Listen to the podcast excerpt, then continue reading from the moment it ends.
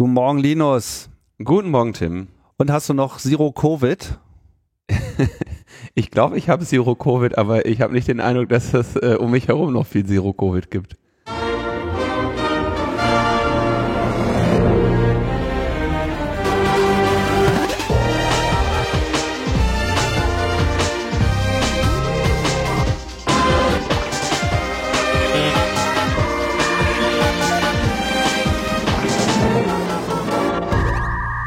Logbuch Netzpolitik Nummer 374 vom 22.12.2020. Das Weihnachtsfest rauscht heran.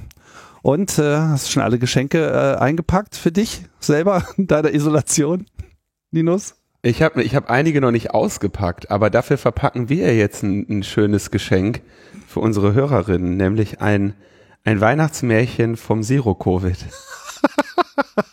genau, es war einmal vor langer, langer Zeit, als ein Virus ausging, die Menschheit zu erobern, aber äh, ein gallisches Dorf auf diesem Planeten wollte es nicht haben, das Geschenk. Ja, wir haben äh, eine Gästin, nämlich äh, Katharin, Katharin Thai. Hallo. Hallo. Und ja, äh, wir wollen ein wenig ähm, erzählen aus fernen Landen, äh, denn da bist du nämlich gerade. Du bist vor drei Wochen in Taiwan aufgeschlagen. Fast vier Wochen mittlerweile. Ähm, okay. ich habe das sehr genau im Auge, weil ich sehr genau weiß, man, man zählt so ein bisschen die Tage, aber da kommen wir sicher auch noch drauf. ja, genau denn äh, das ist so ein bisschen unser Fokus heute in dieser Sendung. Wir wollen uns mal äh, äh, ja, darüber unterhalten, weil in Deutschland die Diskussion ja, wie wir alle wissen, äh, links nach kreuz nach quer geht. Und ähm, ja, das ist natürlich in Taiwan eine ganz andere Geschichte. Hm, vielleicht steigen wir doch damit äh, mal ein, dass du mal kurz äh, dein, deine Situation mal verortest, dass wir das mal alles äh, verstehen können. Ähm, genau, also ich bin jetzt ähm, in Taipei, einfach so ganz normal. Ähm, bis vor ähm, elf Tagen war ich allerdings in Quarantäne. Also ich bin Ende November gelandet und musste dann quasi zwei Wochen, war ich dann in einem Hotelzimmer und durfte auch nicht raus. Um sicher zu gehen, dass ich quasi nicht ähm, äh, Covid veranlasse. So. Und jetzt ähm, bin ich aber raus ähm, und äh, habe im Wesentlichen so ein ganz normales Leben so, also ich äh, war am Wochenende feiern, äh, in einem Techno-Club tatsächlich. Na, na, na, ähm, na, na, na, na, na, na, na, ja. Ähm, ich zum Beispiel heute, ähm, ich war, ich bin Fahrrad gefahren, war bei einem Buchladen, ähm, und dann habe ich danach äh, in einem Café so ein bisschen gearbeitet, äh, weil ich arbeite ja als Journalistin ähm, und habe dann äh, an einem Text gearbeitet äh, und dann bin ich war ich in einem Restaurant essen und jetzt bin ich wieder zu Hause. Also Während unsere Hörerinnen noch äh, die Träne aus dem Knopfloch herausschälen. Welche Hörerin? Die haben wir doch jetzt längst verloren. so. Das haben alle ausgeschaltet. das will ich nicht hören. Ähm, äh, erzähl doch mal, wie das so genau lief. Äh, wie fing denn das an? Also, äh, du musstest dich vermutlich doch erstmal irgendwie auch melden oder überhaupt erstmal eine Einreisegenehmigung haben oder sowas, oder? Genau, also man kommt mit normalen, ähm, man, man, man muss ein bestimmtes Visum haben. Also das Visum, das ich jetzt gerade habe für Taiwan, da steht extra drin, dass ich ein ähm, Special Entry Permit äh, während der Covid-19-Pandemie habe. Ähm, da meinte schon, äh, meinte schon ein Freund von mir, dass sich das so ein bisschen so ein Vibe hat von so Resident Evil, uh, Welcome to Taipei, Permit to Enter Taipei Quarantine Zone oder so. Ähm, das heißt, man braucht, man muss ein Visum beantragen, ähm, die kriegt man durchaus auch noch. Ähm, und dann, wenn man das Visum hat, ähm, muss man allerdings äh, diverse Sachen machen. Man muss ähm, zum einen, man muss nicht nur einen Flug buchen, sondern muss auch einen Covid-PCR-Test-Termin äh, buchen. Und zwar ein Covid-PCR-Test, der nicht mehr als 72 Stunden vorm Abflug genommen werden darf. Und man muss dann zum Abflug ein negatives Ergebnis haben. Das heißt, gerade in Deutschland ist es dann auch eine, so eine gewisse logistische Herausforderung, wenn man halt einen Test finden muss, wo man weiß, dass man das Ergebnis ähm, schnell kriegt und nicht irgendwie eine Woche auf das Testergebnis wartet. Von woraus bist du geflogen? Äh, von Berlin. Und konntest du dann, in Berlin gibt's ja so ein Testzentrum, hast du das dann genommen? Ähm, ich war ähm, in Mitte bei so einer Praxis, die das anbietet. Hm. Ähm, und genau, also das war, ich war auch sehr überrascht, dass das Ergebnis dann irgendwie innerhalb von zwölf Stunden kam oder so, oder 14. Das ging wirklich sehr schnell. Ähm, und Genau, das muss man machen und dann muss man außerdem noch ähm, sich überlegen, wo man seine Quarantäne macht, weil man muss halt nach Einreise zwei Wochen Quarantäne machen. Leute, die ähm, so Permanent Residency hier haben oder ähm, taiwanesischen Pass, können das zu Hause machen. Ähm, als Person auf so einem BesucherInnen-Visum muss ich das in einem Hotel machen. Und das heißt, man muss außerdem noch ein Hotel buchen. Das heißt, man muss also auch so, so ein logistisches Tetris so ein bisschen, wenn man diesen Test, einen Flug, der wahrscheinlich nicht gecancelt wird, ähm, und dieses Hotel irgendwie koordinieren muss. Und diese Hotels, das kann auch nicht jedes Hotel machen. Da gibt's bestimmte Hotels, die dafür so ähm, designiert sind. Das heißt, man muss auch einen freien Platz in einem Hotel finden, das man sich leisten kann. Ähm, und also zumindest als ich so das letzte Mal geguckt habe, ähm, so Hotels, die so mittlere bis obere Preisklasse sind, die sind auch schon zwei bis drei Wochen im Voraus ausgebucht. Ähm, und gerade so billigere Sachen, was so unter 100 Euro pro Nacht ist, das ist echt, ähm, da muss man, das ist eigentlich so weit ausgebucht, wie weit man da die Buchungen nachschauen kann. Das heißt, du musst allein schon mal 2000 Euro nur auf Quarantäne äh, verwenden. Na, kommt drauf an. Also es geht, also es geht auch schon, ähm, wie gesagt, du, man, man kriegt auch für irgendwie 50 bis 70 Euro was, man kriegt auch theoretisch für 20 Euro was, aber ich weiß nicht, ob man das will für zwei Wochen. Ähm, und es geht alles hoch bis 200 Euro pro Nacht, aber ähm, das äh, kann sich halt auch, also das, das ist dann, das ist dann auch so, da gibt's dann so natürliche Grenzen. Ja, aber das sollte die Freiheit einem doch wert sein. Ja, ja gut, es ist halt auch wieder eine Frage, was man sich leisten kann. Ja, klar, Freiheit muss man sich natürlich leisten können. So so einfach ist es nicht. Leider. Ja. So, und dann bist du am Flughafen angekommen und was ist dann passiert?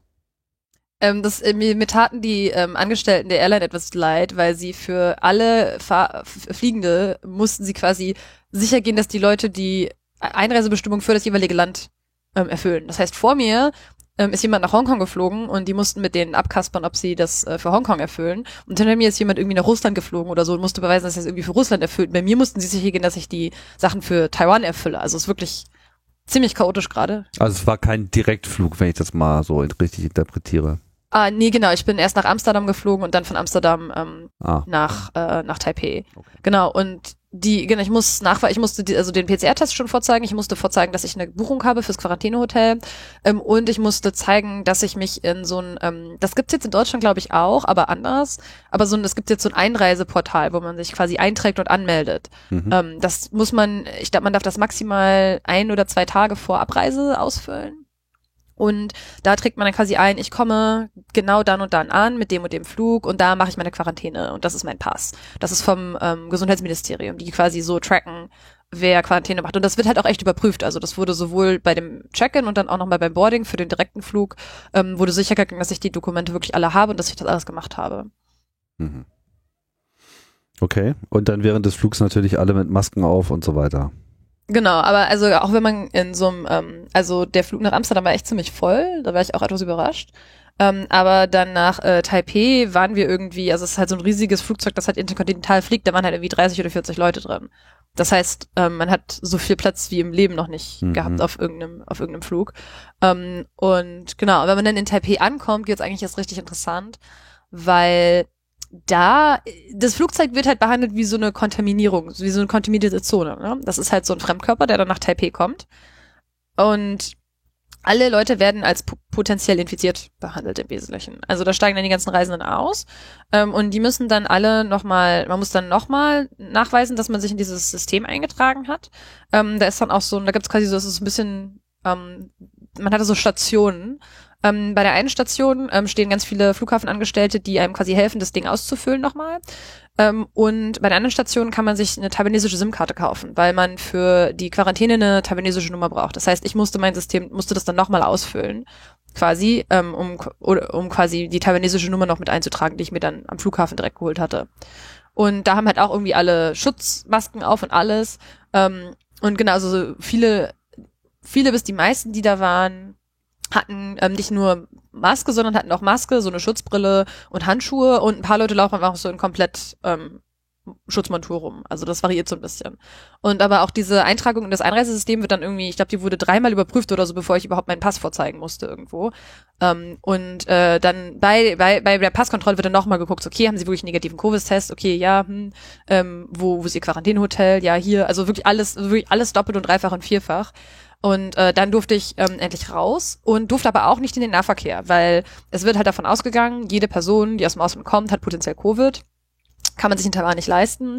Ähm, und deswegen ähm, fährt man, es gibt so Taxis, die nur Leute in die Quarantäne fahren im Wesentlichen. Und das wird auch alles registriert, wer mit welchem Taxi fährt.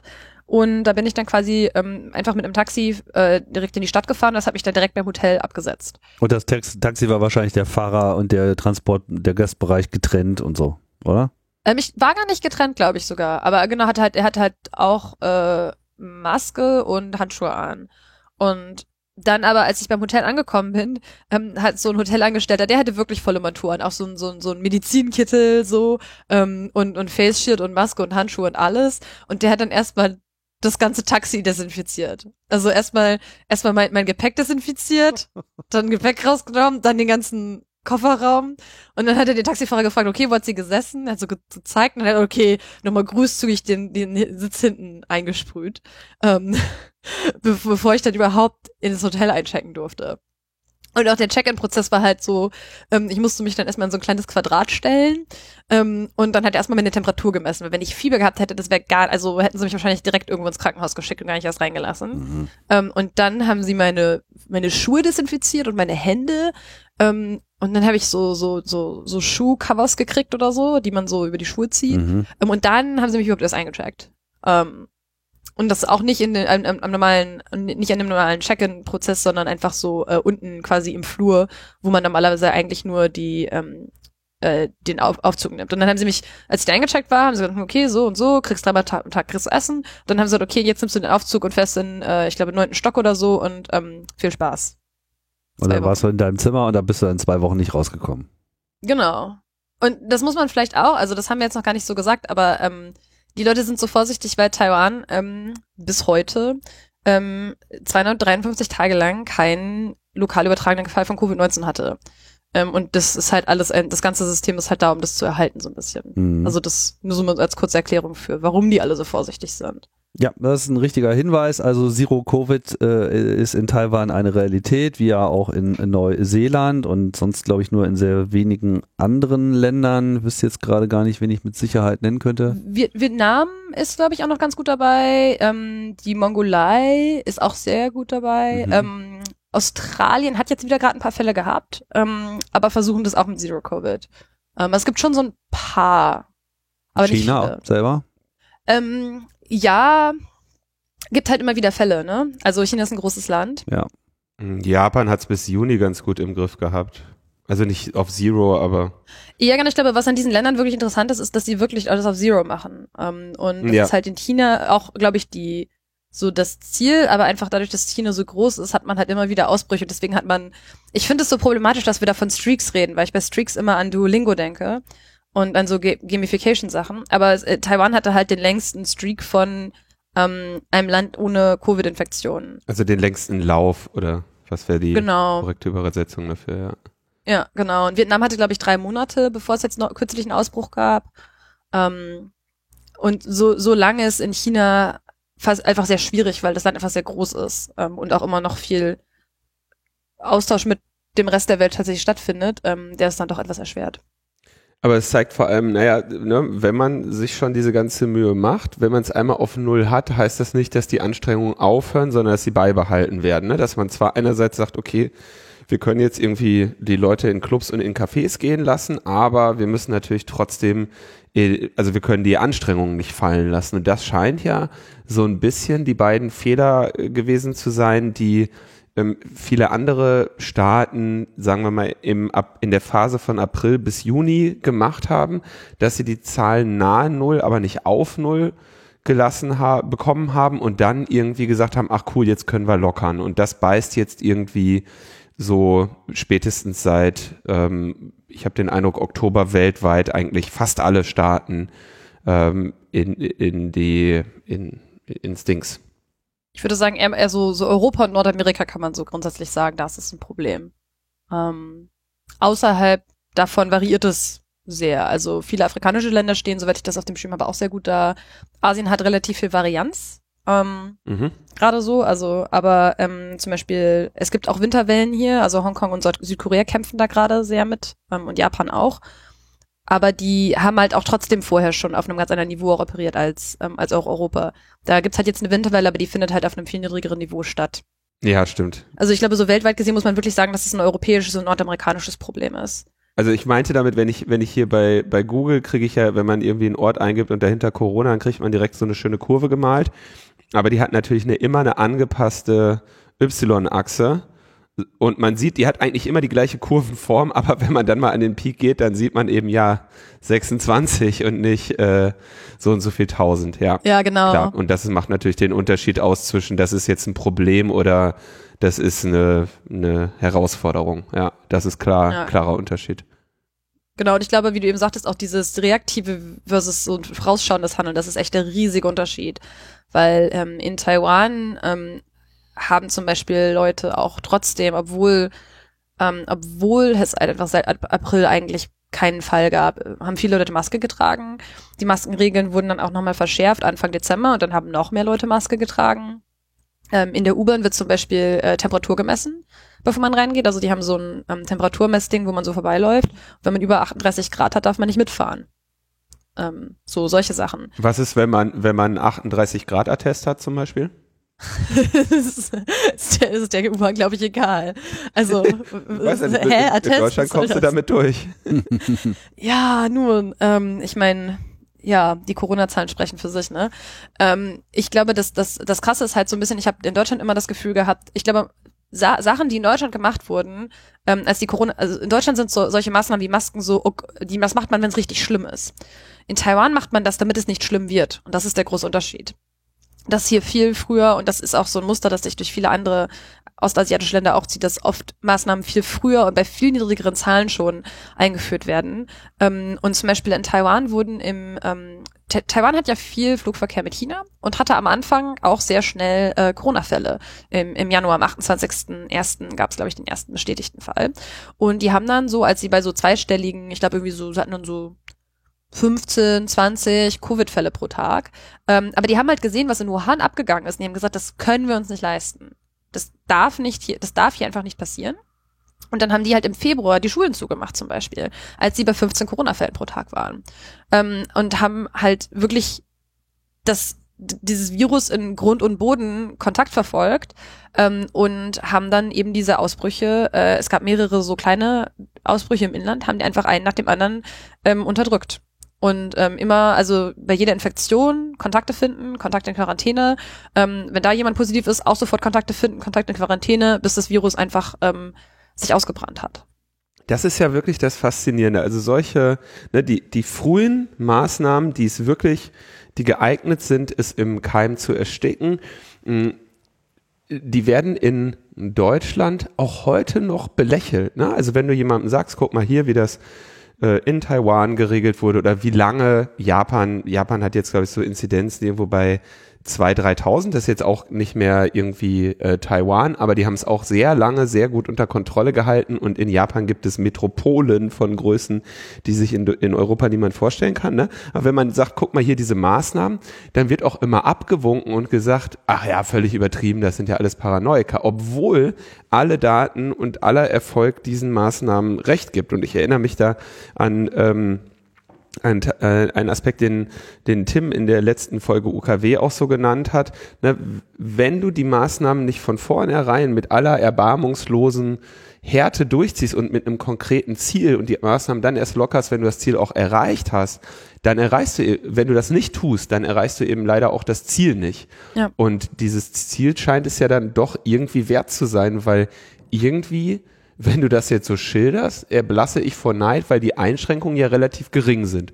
Gibt es denn in Taiwan auch irgendwie Bevölkerungsströmungen, die jetzt beispielsweise sich durch ihre schweren Einschränkungen, durch das Wehren, das, das, durch das Tragen von Masken im öffentlichen Raum wehren? Ähm, ich habe davon noch nichts mitgekriegt, ehrlich gesagt. Und ich wäre ziemlich überrascht. Also ein paar komische Leute gibt es sicher. Es gab auch vor ein paar Tagen so eine Trump-Rally irgendwie hier. Und da waren dann Leute ohne Maske. Aber ganz ehrlich, also ich war in Deutschland schon lange nicht mehr im Nahverkehr, auch schon bevor ich geflogen bin. Ich bin einfach über mit Fahrrad hingefahren. Aber ähm, in, in der U-Bahn in Taipei tragen mehr Leute Maske als, in der, äh, als im Berliner Nahverkehr, als ich das letzte Mal im Berliner Nahverkehr war. So irgendwie, im, keine Ahnung, September oder so. Aber das heißt, es gibt Leute ohne? Vielleicht so ganz verschwindend gering, aber es ist halt kein großer Teil des Diskurses irgendwie. weil es auch schon viel, also es gibt, es sind, spielen ganz viele Faktoren damit rein, aber es ist halt viel normalisierter, eine Maske zu tragen. Also auch zum Beispiel, wenn ich in, wenn ich in, ähm, in Ostasien bin und auch als ich in, in Taiwan gelebt habe, wenn ich krank war, habe ich mir halt eine Maske aufgesetzt, ähm, weil einfach grundsätzliche Höflichkeit. Ich versuche halt, ähm, andere Leute nicht anzustecken. Ähm, das heißt, Leute tragen Maske, um sich, äh, um andere Leute nicht krank zu machen. Ähm, in Taiwan fahren super viele Leute Scooter. Ganz viele Leute tragen auf dem Scooter, ähm, wenn, wenn sie hier so durch die Stadt fahren, äh, Maske, um sich vor der äh, Luftverschmutzung zu schützen, weil sie halt mit an der Straße sind. Äh, manche Leute tragen halt einfach Maske, wenn sie verkatert sind und keinen Bock hatten, sich irgendwie Schminke auf, draufzusetzen oder so. Also ganz viele verschiedene Gründe. Das heißt, es ist etwas, was viel normalisierter ist. Und auch wenn man hier irgendwie Fernsehen guckt oder so, bei den ganzen Pressekonferenzen ähm, tragen Leute alle Maske. Das ist halt einfach viel. Ähm, ich verstehe tatsächlich auch, vielleicht bin ich da eher asiatisch irgendwie sozialisiert, aber ich verstehe tatsächlich auch diese diese Proteste in Deutschland irgendwie nicht, weil das halt so ein, das ist halt so ein bisschen, das ist halt ein dünnes Stück aus so einem medizinischen Schutzstoff, den setzt man sich auf und das merkt man kaum. Und wenn man dadurch irgendwie andere Leute oder sich schützen kann, dann macht man das halt. Das ist so ein bisschen die Attitüde. Es ist halt, glaube ich, auch in Asien, ich äh, tue mich ein bisschen schwer, das zu generalisieren, weil ich eigentlich äh, Asien relativ wenig äh, kenne, aber auch so, ich war mal in Japan und äh, da, da ist einfach dieser Individualismus nicht so dominant, ja, wie das bei uns ist, ne?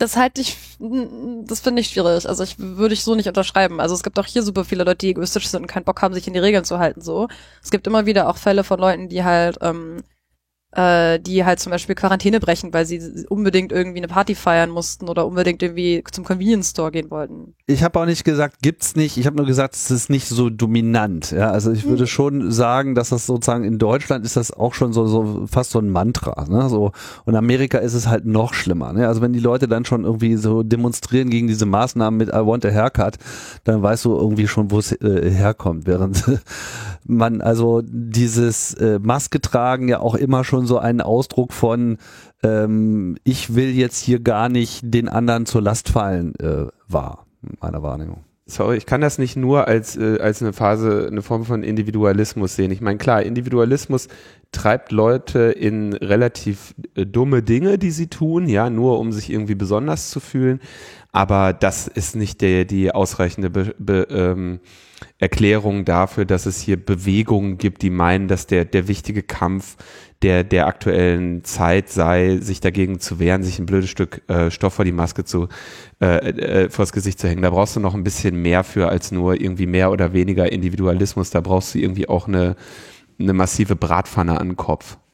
Ja, und ich glaube, es ist tatsächlich auch eine Sozialisierung so ein bisschen, weil es einfach viel normalisierter ist. Also ich glaube, man darf echt nicht unterschätzen, was das auch mit einem macht. Also Kinder wachsen halt hier auf und die sehen halt, dass manchmal Menschen eben Maske tragen. Ähm, oder auch, also diese ganze Diskussion, ob Kinder Maske tragen können oder nicht, das ist aus asiatischer Perspektive total bizarr, weil ich sehe hier Mütter, ähm, eine Freundin von mir hat mir neulich erzählt, sie war in der U-Bahn und dann war da halt eine Mutter mit Kind im Kinderwagen und dann hat die Mutter gesagt, ah, okay, wir gehen jetzt in die Metro rein, Moment, ich setze jetzt eben deine Maske auf, weil wenn wir in die Metro gehen, setzen wir Maske auf. Ähm, das machen wir so. Ähm, und also das, und deswegen habe ich auch das mit dem Fernsehen und so gesagt und das ist halt auch so viel normalisiert, dass es hat mit Kollektivismus gar nicht unbedingt was, also wenn ich irgendwie finde, dass, dass mein Gesicht gerade scheiße aussieht, weil ich verkatert bin, ich nicht möchte, dass mein Boss das sieht, ähm, dann hat das ja nichts mit Kollektivismus zu tun. Ne? Also es ist halt einfach, es gibt verschiedene Gründe, warum man das macht, aber es ist einfach mhm. generell als etwas, was man halt tut, ähm, viel normalisierter und man wird nicht komisch angeguckt. Hier zu der normalisierten oder zu der normalen Bedeutung einer Maske, was ich in Japan äh, zu Beginn dieser Zeit äh, beobachtet habe, waren viele Schilder, die zum Beispiel, was weiß ich, im Hotel, an der Rezeption, in Restaurants oder so waren, dass dort stand, äh, so sinngemäß, ähm, Unsere Angestellten tragen Masken aus reiner Vorsichtsmaßnahme, nicht weil sie krank sind, weil das äh, offenbar da von vielen Leuten interpretiert wird als okay, Person hat eine Maske, der muss ich aus dem Weg gehen, weil die wird ja einen Grund haben, dass sie diese Maske trägt und jetzt habe ich ein ungutes Gefühl damit, dass sie mir Nahrung zum Beispiel serviert oder zubereitet. Ne? Da gab es also relativ häufig diese Schilder, die darauf hingewiesen haben, wo du jetzt, ähm, ne, wenn Masken diese Bedeutung nicht für dich haben, in Deutschland, also für mich war das nicht unbedingt mit äh, so stark mit Fremdschutz assoziiert zu Beginn dieser ganzen Zeit, sondern eben mit Selbstschutz, so dass ich äh, geschmunzelt habe darüber, dass es diese Schilder gab. Also das ist wahrscheinlich das, was du auch ein bisschen meinst mit, was ist, wie normal ist eine Maske und was assoziiere ich damit, dass jemand eine trägt? Ja, genau, total. Und Japan ist auch so ein Land, wo man das auch macht, wenn man halt selber krank ist, ähm, dass man so, damit man eben nicht die ganzen Leute an, die, seinen Schleim irgendwie überall verteilt. Deswegen finde ich auch eigentlich ist das eine gute Gewohnheit und ich würde mich freuen, wenn das eine Gewohnheit ist, die wir irgendwie mitnehmen können äh, in die Zeit nach der Pandemie. Fingers crossed, knock on wood, dass die irgendwann kommt. Ähm, weil das natürlich auch generell helfen kann, so Erkältung und solche Sachen, dass sich das weniger verbreitet. Aber ich habe eher das Gefühl, so die Attitüde, also es ist, so eine, es ist schon so eine Einstellungssache, dass in Deutschland ist eher so ein bisschen die Attitüde, sobald man einen Grund hat, die Maske nicht zu tragen, legt man sie halt ab. Ähm, Hm. Und ähm, hier ist jetzt gerade eher so ein bisschen so, okay, ja, trag, trag halt die blöde Maske so. Merkst, merkst ja nicht. So, jetzt hast du vorhin ja erwähnt, dass äh, Taiwan das Ziel Zero Covid hatte und das bis heute auch geschafft hat, aber wenn ich es richtig sehe, äh, ist es seit heute auch kaputt gegangen. Was ist denn da passiert? Ah, ja, ähm, tu, also ein alter weißer Mann ist passiert. Ähm, zumindest äh, zieht das Internet, taiwanesische Internet gerade über alte weiße Männer her, weil ein, also ein, ein Pilot aus Neuseeland, der für eine, ähm, für eine taiwanesische Airline arbeitet, hat wohl sich irgendwo Covid geholt. Ähm, und hat, es ging schon mal sehr gut damit los, als äh, sein Fall gestern veröffentlicht wurde. Ähm, er hatte sich nämlich geweigert, im Flugzeug eine Maske zu tragen, hat er dann prompt zwei von seinen KollegInnen angesteckt.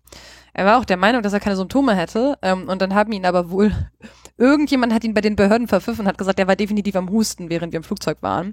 Und daraufhin wurde er überhaupt erst gefunden, also der hätte sich auch nicht von alleine gemeldet. Und dann, ähm, also eigentlich muss man halt 14 Tage Quarantäne machen, wenn man ins Land kommt. Das ist auch ziemlich ähm, gnadenlos und es gibt wirklich, es ist wirklich sehr schwierig, eine Ausnahme zu kriegen. Ähm, aber ähm, es gibt Ausnahmen für Airline Crews. Und äh, das ist, äh, das ist dann halt bei ihm, da fiel er dann runter. Und ich wusste, dass es so eine Ausnahme gibt, wo, äh, wo die Crews äh, nur zehn Tage machen müssen. Aber er musste wohl nur drei Tage Quarantäne machen. Das heißt, nicht nur hat er sein, seine, seine ganzen Symptome verschwiegen und so und sich lange, ähm, lange quasi so getan, als sei er in Ordnung, sondern er kann zwar nur drei Tage Quarantäne machen, muss danach aber eigentlich noch so ein paar grundsätzliche Regeln befolgen, die auch ich in der Woche nach meiner Quarantäne noch befolgen musste. Also das ist zum Beispiel sich von Menschenmengen fernhalten, Maske tragen, weil man mit anderen Menschen irgendwie Umgang hat, ähm, und äh, generell so ein bisschen vorsichtig sein und auch so ein bisschen Symptome beobachten, zweimal am Tag Fieber messen, solche Sachen. Und ähm, stattdessen hat er sich halt irgendwie mit irgendwelchen Leuten getroffen, ähm, hat, war wohl irgendwie bei mehreren Social Gatherings. Es gibt jetzt irgendwie Gerüchte, dass er vielleicht eine Affäre mit jemandem hatte. Und ähm, als dann feststand, dass er Covid hatte, hat er auch so gesagt, so ja, er würde sich auch nicht mehr so genau erinnern, wo er denn irgendwie überall war, seit er aus der Quarantäne raus ist ähm, und hat halt ganz bequem ähm, ein, ein, besonders einen Kontakt mit einer jungen Frau verschwiegen. Ähm, und ich weiß nicht ganz genau, wie die äh, wie die Gesundheitsämter auf sie gekommen sind, aber die haben dann ähm, gestern diese junge Frau ausfindig gemacht und die war wohl definitiv enger Kontakt von ihm ähm, und äh, wurde getestet und hatte hatte dann Covid und das sie war dann eben der erste Fall von ähm, einem Fall von Covid, der im Inland übertragen worden war. Weil ähm, alle anderen Infektionen, die gefunden wurden in den letzten Monaten, waren immer Leute, die quasi Covid aus dem Ausland mitgebracht haben und sie hat sich eben in Taiwan infiziert. Und genau, das ist das Ende dieses 253 Tage Laufs. Und äh, das heißt, dass die Piloten und die Airline Crew sich nicht nochmal testen lassen muss, bevor sie losfliegt und bevor sie ankommt. Ähm, das ist so ein bisschen unklar. Ich bin tatsächlich, ich war mir auch nicht so sicher, ich bin mir nicht ganz so sicher, wie genau die Sonderregeln sind. Also ich war eigentlich davon ausgegangen, dass sie zumindest schon noch getestet werden. Ähm, und ich war auch echt überrascht davon, dass er nur drei Tage Quarantäne machen muss, weil im November wurden zwei Angestellte von EVA Airlines, das ist eine der beiden großen Airlines in Taiwan, die wurden tatsächlich gefeuert, weil sie während ihrer zehntägigen Quarantäne nach Rückkehr also sich wohl mit Leuten getroffen haben, die mhm. dann halt sie in ihrer Quarantäne besucht haben. Und ähm, zehn Tage ist halt so eine verkürzte Quarantänezeit und ich war schon sehr überrascht, dass er nur drei machen musste. Ähm, und aber das ist halt wirklich eine Sonderregelung, die wirklich nur für sehr wenige Leute zutrifft und deswegen ähm, weiß ich tatsächlich nicht ganz genau, was die Regeln sind. Und es ist aber auch davon auszugehen, dass das jetzt verschärft wird. Also ich glaube, die Motivation dahinter waren wohl in erster Linie wirtschaftlich, ähm, um halt zum Beispiel äh, so, also so Cargo Flights weiter zu erlauben. Ne? Also taiwanesische Waren ins Ausland und umgekehrt. Und ähm, ich gehe davon aus, dass sie da jetzt äh, ziemlich hinterher sein werden, ähm, das auch zu verschärfen, um sicherzugehen, dass sowas nicht nochmal passiert. Mhm. Weil auch in, in Vietnam war auch der, ähm, der, der, neu, der neue Ausbruch wurde auch von einem Flugbegleiter verursacht, der das Virus ähm, mitgebracht hat und äh, sich dann nicht an die entsprechenden Quarantäneregeln gehalten hat. Ja, da werden die jetzt sicherlich keinen Spaß äh, verstehen damit. ne? Nee, also das ist auch davon auszugehen, dass der Mann gefeuert wird.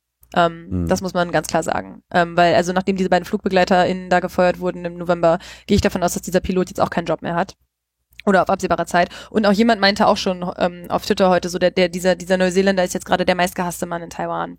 Weil, ähm, und das ist natürlich auch, das muss man auch, darf man auch nicht aus den Augen verlieren. Es ist wirklich, also viele Leute sind wirklich zurückgekommen dieses Jahr, weil wenn man vielleicht einen taiwanesischen Pass hat und vielleicht im Ausland lebt, wenn man, wenn man jemals zurückkommen sollte, dann wäre das jetzt der richtige Moment, weil man ähm, dann zum Beispiel der Katastrophe in Nordamerika oder Europa entkommen kann, wo viele Leute aus Taiwan leben und arbeiten oder studieren.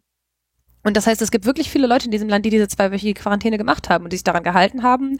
Ähm, ich kenne zum Beispiel Studierende, die haben dann halt wirklich zwei Wochen in ihrem Kinderzimmer bei ihren Eltern verbracht, weil sie halt nicht, also die dürfen halt nicht mit dem Rest der Familie dann Umgang haben. Mhm. Im Zweifel haben sie dann designiertes, designierte Toilette gehabt oder so, ähm, aber die sind dann wirklich nicht aus ihrem, aus ihrem Kinderzimmer raus. So. Ähm, oder in meinem Fall halt 17, 17 Quadratmeter in einem Hotelzimmer, Fenster geht nicht auf, ich kann nicht auf den Flur gehen oder so und Mhm. ähm, das halt für 14 Tage. Das heißt, gerade Leute, die das gemacht haben, fühlen sich halt auch total verarscht. So, also was glaubt, so ein bisschen so, was glaubt dieser Mann, wer er ist? Mhm. ähm, dass er das quasi, weil das ist, und daran merkt man auch, dieses ist halt wirklich ein, eine kollektive Anstrengung. So, ne? Also es ist wirklich, das tut man, das tut man als Gesellschaft und wenn man in Quarantäne sitzt, das hatte ich so das Gefühl, und ich kenne viele andere Leute, die das auch so gesagt haben, man hat das Gefühl, dass man etwas dazu beiträgt, man tut seinen Teil. Mhm.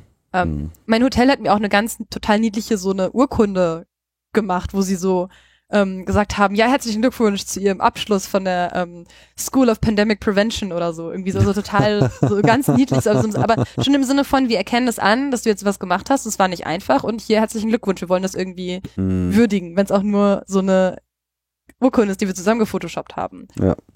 Okay. Na, dann lass uns doch einfach mal direkt bei alten weißen Männern bleiben.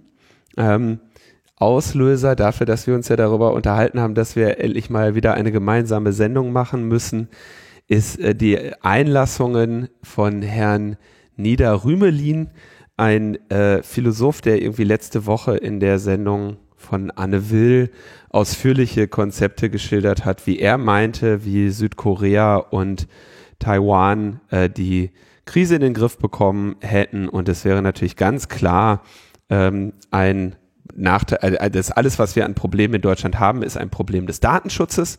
Und wenn wir äh, endlich äh, den Datenschutz über Bord werfen, dann können wir so leben wie in äh, Taiwan und Südkorea. Ähm, ich habe auf Twitter gesehen, dass du genau wie ich nicht unbedingt den Eindruck hast, dass an dieser Äußerung und Einschätzung ähm, sehr viel dran ist. Insofern, wie würdest du denn, äh, wie würdest du das denn jetzt mal als äh, eine Person, die vor Ort ist und ansonsten auch sonst weiß, wovon sie redet, äh, beurteilen? Ähm, also ich würde mit einer Anekdote anfangen. Ich habe nämlich einer taiwanesischen Freundin von mir vor ein paar Tagen die Corona-App gezeigt und erklärt. Sie meinte so, was? Das ist ja mega creepy. Ähm, also unsere total tolle Datenschutz-Corona-App und so, weil ich ihr erklärt habe, ja, da wird dann die ganze Zeit getrackt, mit wem du interagierst, mit wem du vorbeiläufst. Und sie fand es total bizarr und creepy.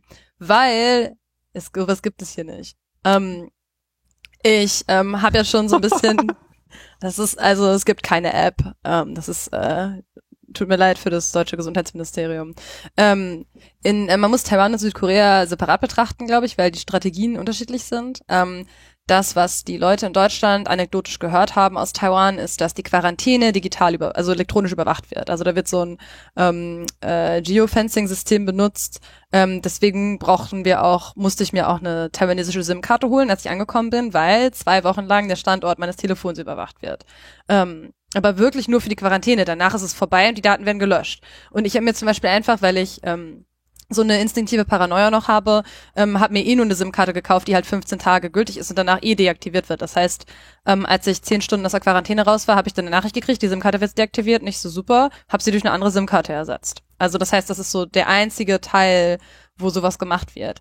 Aber ähm, genau, also das ist einmal die Sache mit der Quarantäne.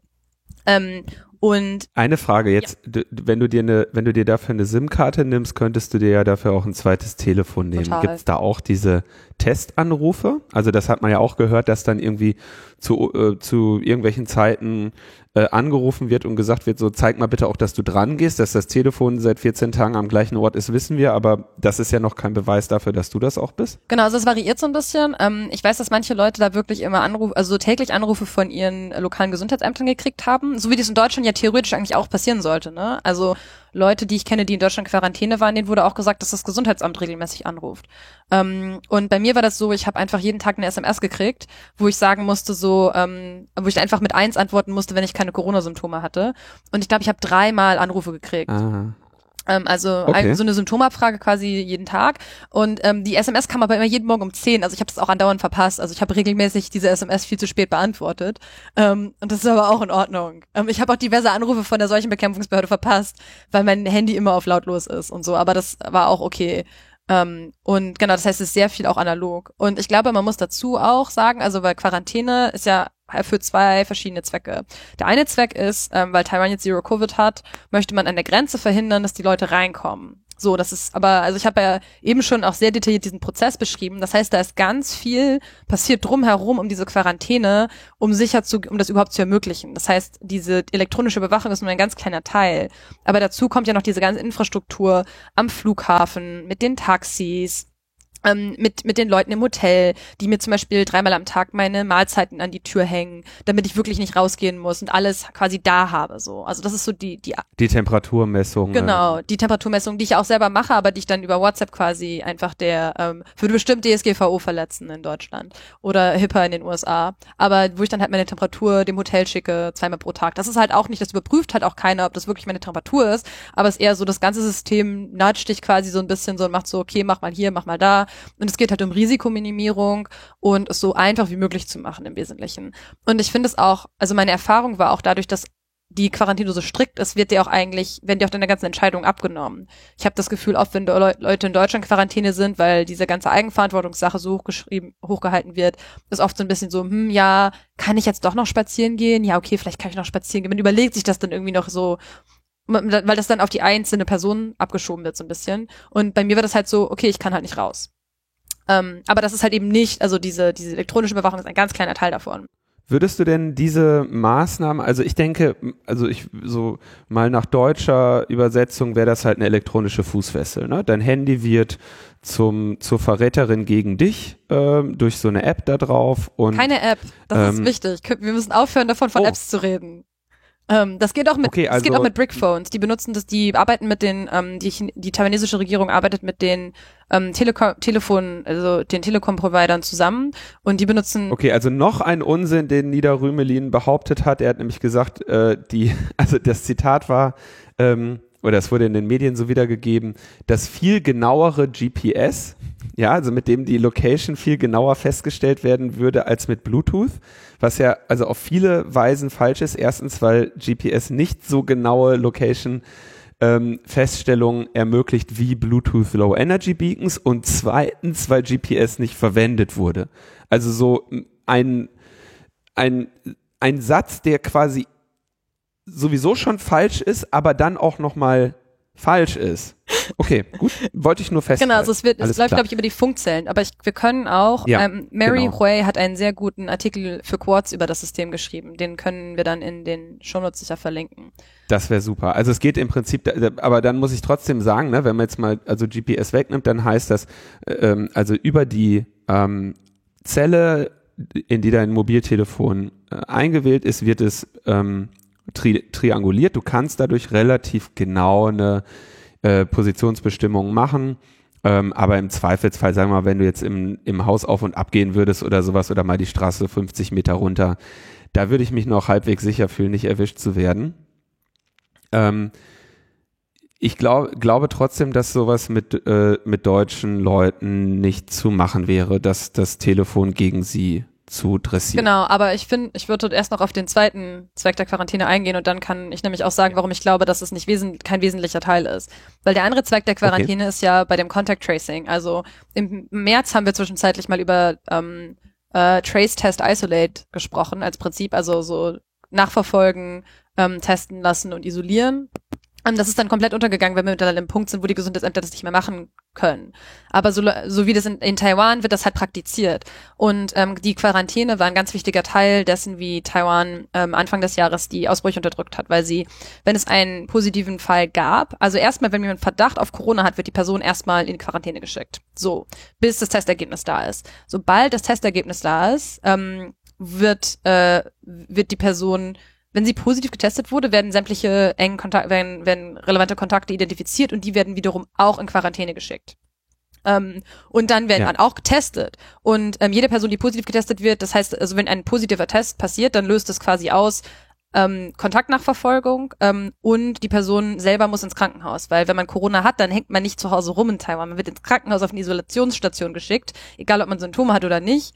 Ähm, und da wird man wird dann halt sicher gegangen, dass die Person halt auch ähm, erst wieder rauskommt, wenn sie quasi zwei, irgendwie zweimal negativ getestet wurde oder sowas.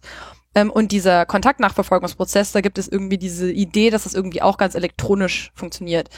Ich habe im April mit jemandem gesprochen, der für die taiwanesische Seuchenbekämpfungsbehörde arbeitet. Das heißt, ich habe, glaube ich, direktere Informationen als die meisten Leute, die zu diesem Thema in Deutschland reden. Und die Seuchenbekämpfungsbehörde hat gesagt, das ist Quatsch, das elektronisch zu machen, weil es nichts bringt. Außerdem haben sie gesagt, die Erfahrung, ähm, also dieser, dieser, dieser Arzt, mit dem ich gesprochen habe, er hat auch gesagt, die Erfahrung in der Kontaktnachverfolgung ist, ähm, dass die Kontakte, die wirklich infiziert wurden, so eng sind, ähm, dass es auch nicht irgendwie relevant wäre, groß rauszufinden, ob die Person zu irgendwelchen ähm, zu irgendwelchen ähm, Einkaufszentren gegangen ist oder sowas, ähm, weil die Leute das meistens eh wissen. Und er halt, er hat halt wirklich betont, er sagt, das kann man nicht automatisieren und man kann das auch nicht einfach ersetzen, weil das ein wichtiger Skill ist. Da gehen dann halt Leute hin, die haben a e epidemiologisches Wissen, ähm, und B haben sie quasi so Social Skills. Das heißt, die gehen hin und unterhalten sich mit den Leuten, ähm, die infiziert wurden und ähm, müssen dann quasi nicht nur mit denen irgendwie reden und so ein bisschen so Rapport aufbauen, sondern auch dann gleichzeitig die ganze Zeit evaluieren, welche von diesen Personen ist jetzt eventuell ähm, also hat ein hohes Risiko auch, äh, sich mit Covid infiziert zu haben. Es gibt, glaube ich, theoretisch die Möglichkeit, ähm, nach im Nachhinein auf GPS-Daten zuzugreifen. Ich glaube, aber das ist um das ist tatsächlich ein bisschen unklar gerade, weil ähm, zwischenzeitlich ähm, haben mal Leute gesagt, das ginge, aber als ich mit den also als ich mit den Menschen von der solchen Bekämpfungsbehörde gesprochen habe und das war ja nachdem der letzte lokal übertragene Fall schon durch war, meinte er, er wüsste nichts davon, dass es irgendwie mal benutzt worden sei. Ähm, und dass der Punkt ist, ich glaube, was man da verstehen muss, ähm, das heißt, bei der Kontaktnachverfolgung ist irgendwie sind irgendwelche elektronischen Sachen ähm, in Taiwan wurden sie nicht benutzen, sie haben nicht dazu beigetragen. Stattdessen war wichtig, ähm, dass man ganz schnell die Leute testen lassen kann und dass man die Testergebnisse schnell bekommt. Weil in dem Moment, in dem man ein Testergebnis hat, kann man die anderen Leute finden und isolieren. Mhm. Ähm, um sicher zu gehen, dass sie niemanden anstecken, falls sie Covid haben. Und so hat Taiwan Covid unterdrückt. Und das würde auch, und deswegen ist diese ganze Sache mit der Fußfessel, das ist eine total müßige Diskussion, weil wenn wir dieses ganze System drumherum hätten und unser einziges Problem wäre, ob die Leute sich in ihre Quarantäne halten oder nicht, ja. dann könnten auch ja. die Gesundheitsämter, keine Ahnung, dann rufen halt die Gesundheitsämter alle vier Stunden an oder so. Oder es kommt halt mal jemand vom Gesundheitsamt vorbei, ich weiß es nicht. Aber diese Fußfessel, also diese elektronische Fußfessel, diese Überwachung ist ein winzig kleiner Teil und die bringt dir auch nichts, wenn die Kontaktverfolgung nicht hinterherkommt. Die bringt dir nichts, wenn die Testergebnisse drei Tage dauern. Die bringt dir nichts, wenn du die Kontakte nicht findest. Also da steckt ein riesiges System hinter, was nichts mit Datenschutz, also natürlich Datenschutz, weil sie mit den Leuten reden und diese Informationen kriegen müssen, aber das ist halt das ist eine andere. Aber nichts mit nichts mit Datensammlung. Genau, nichts mit äh, Smart City, nichts ja. mit KI, dies, das ist alles, das ist alles Quatsch. Wenn jetzt diese Kontaktverfolgung stattfindet, du hast das gerade eher so am, am Rande gesagt, äh, da klang raus, das findet also mehr oder weniger durch ein Gespräch mit den Menschen statt. Hm, spielt dabei sowas wie ähm, hier Besucherinnenerfassung in gastronomischen Einrichtungen eine Rolle, was ja hier auch das, das große Thema ist, ne? Ja. Habe ich nicht drüber geredet mit den Leuten damals. Also das kam, das kam nicht auf. Ähm, ich weiß, dass jetzt hier, also jetzt gerade wird hier nichts irgendwie, werden hier keine Kontaktdaten abgefragt, wenn ich irgendwie ins Restaurant gehe oder so. Ähm, aber man muss natürlich gucken, was, ob sie jetzt die Maßnahmen nochmal verschärfen, wenn es kommt ein bisschen darauf an, ob sie diesen Fall jetzt unter Kontrolle kriegen. Ne? Weil die große Frage ist, Das sind schon mal gute Voraussetzungen. Ähm, das sieht man auch in diesem Fall von diesem neuseeländischen Piloten ganz gut, weil A, sie wissen, wo die Infektion herkam. Das heißt, sie wissen, wer quasi Patient Zero ist und können, wenn sie, wenn er kooperiert und sie seine ganzen Kontakte finden, dann können sie die alle isolieren. Und im Zweifel gehen sie noch ein Stück weiter und isolieren die anderen Leute auch noch. Und man sieht auch daran, wie schnell sie arbeiten, dass ähm, gestern wurde diese ähm, Frau gefunden, die sich bei ihm infiziert hat. Und heute haben sie schon gesagt, ja, wir haben 167 Kontakte von ihr identifiziert 13 von denen sind enge Kontakte, die sind jetzt in Quarantäne, die anderen müssen alle so ähm, ihre eigene Gesundheit überwachen, aber alle 167 werden getestet. Es wurde auch direkt gesagt, so viele wurden schon getestet, so viele warten gerade aufs Testergebnis, die anderen werden heute noch getestet. Ähm, das heißt, da ist ganz viel, da steckt ganz viel Infrastruktur dahinter, ähm, um die ganzen Fälle direkt unter Kontrolle zu kriegen. Das heißt, die Voraussetzungen sind relativ gut, um das unter Kontrolle zu kriegen, aber man kann, man weiß es nicht. Also und jetzt muss man natürlich sagen, so das könnten wir uns äh, in Deutschland auch leisten, wenn wir irgendwie solche geringen Inzidenzzahlen hätten wie Taiwan. Aber wenn man äh, in Deutschland eben in dieser Situation ist mit irgendwie mehreren Zehntausend Infektionen und diesem ähm, Begriff, den Christian Drosten im Podcast äh, mal als Perkulation eingeführt hat, ist sicherlich ein kompletter Standardbegriff solcher Diskussionen, die seit längerer Zeit geführt werden, aber die wir ja jetzt erst seit kurzer Zeit verfolgen. Und das war das mit dem Kaffeefilter, wo er nämlich sagt, ne, wenn man, äh, also Kaffee, klassischer ähm, Filterkaffee, wenn man dann nur so ein bisschen Wasser reintut, dann quillt das erstmal auf. Und bis der Punkt kommt, dass das Wasser wirklich auch durch den Kaffeefilter durchfließt, muss erstmal der gesamte Kaffee da drin ähm, aufgequollen sein und ähm, feucht sein. Und was jetzt in Deutschland nach dieser Beschreibung eben passiert ist, ist, wir haben dadurch, dass wir zwar niedrige, aber beständige Inzidenz überall hatten, letztendlich dazu geführt, dass wir am laufenden Band irgendwo Clusterchen aufploppen haben und nicht mehr so, ja, traumhafte Fälle, wo du weißt, das ist der Patient, da muss ich jetzt mal hunderte Kontakte anrufen, da muss ich jetzt mal 13 isolieren, aber ich habe auch im Prinzip die gesamte Energie meiner Gesundheitskapazität des Landes, um sie da drauf zu werfen, während wir in Deutschland in der Situation sind, dass die Leute schildern, wenn du dich beim Gesundheitsamt meldest und sagst, ich habe hier Covid-Symptome, dass die sagen, sorry, gibt gerade keine Tests, bleiben Sie mal zu Hause. Ja. ja? Genau.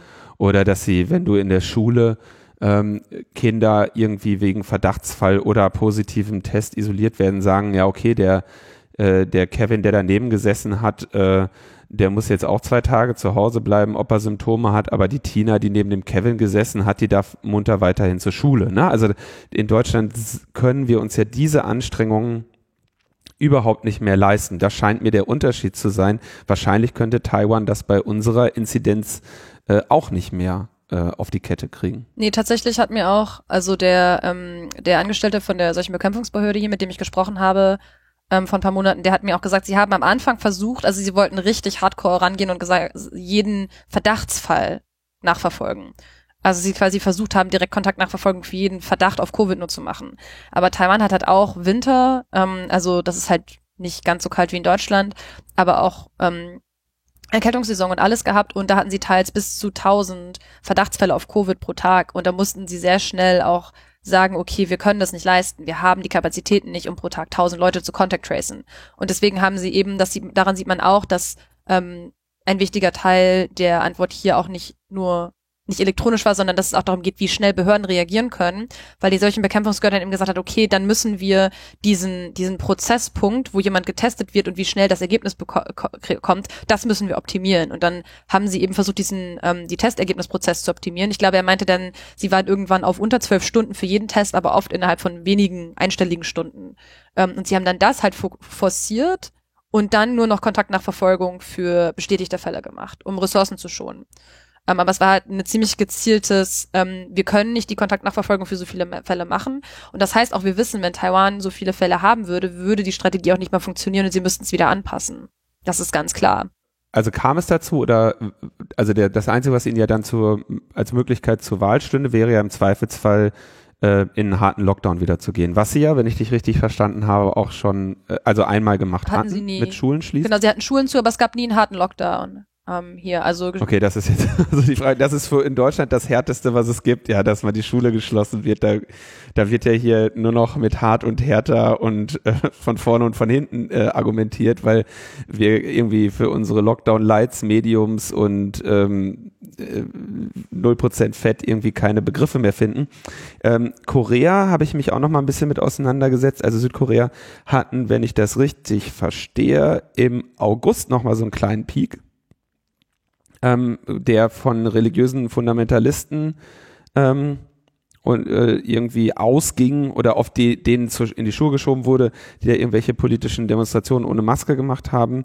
Und die Reaktion, wenn ich das richtig verstanden habe, du korrigierst mich, weil du das, glaube ich, besser auf dem Schirm hast, ist, sie haben dann ähm, mit, mit starken Restriktionen sofort wieder reagiert, um die Situation wieder ähm, beherrschbar zu machen. Ja, so habe ich das auch auf dem Schirm, aber Südkorea ist auch nicht, da kenne ich mich deutlich weniger aus als ähm, in Taiwan, weil ich auch in Taiwan gelebt habe und viel, viel Kontakt habe und das ist halt schon der Unterschied zwischen chinesischsprachige Welt und nicht chinesischsprachig. Ähm, was ich aber auch, was man dazu ja. noch sagen muss, ist, dass Korea tatsächlich, also Südkorea, das Land ist, das ähm, wahrscheinlich die invasivste Strategie hat, was Datenschutz angeht ähm, von der ich weiß. Bei den Südkorea wird durchaus, wenn jemand bestätigt wird als Covid-positiv, ähm, dann ähm, sind die äh, Leute, die Kontaktnachverfolgung machen, definitiv ermächtigt, zum Beispiel auf Kreditkarten Daten zuzugreifen oder auf ähm, Bewegungsdaten ähm, rückblicken. Das wird auch genutzt, auf jeden Fall. Also da wird das auf jeden Fall gemacht. Und da sitzt dann halt jemand vom Gesundheitsamt und ähm, anstatt nur die Sachen aus diesem Interview zu nutzen, ähm, kann die Person dann halt auch auf diese anderen Daten zugreifen.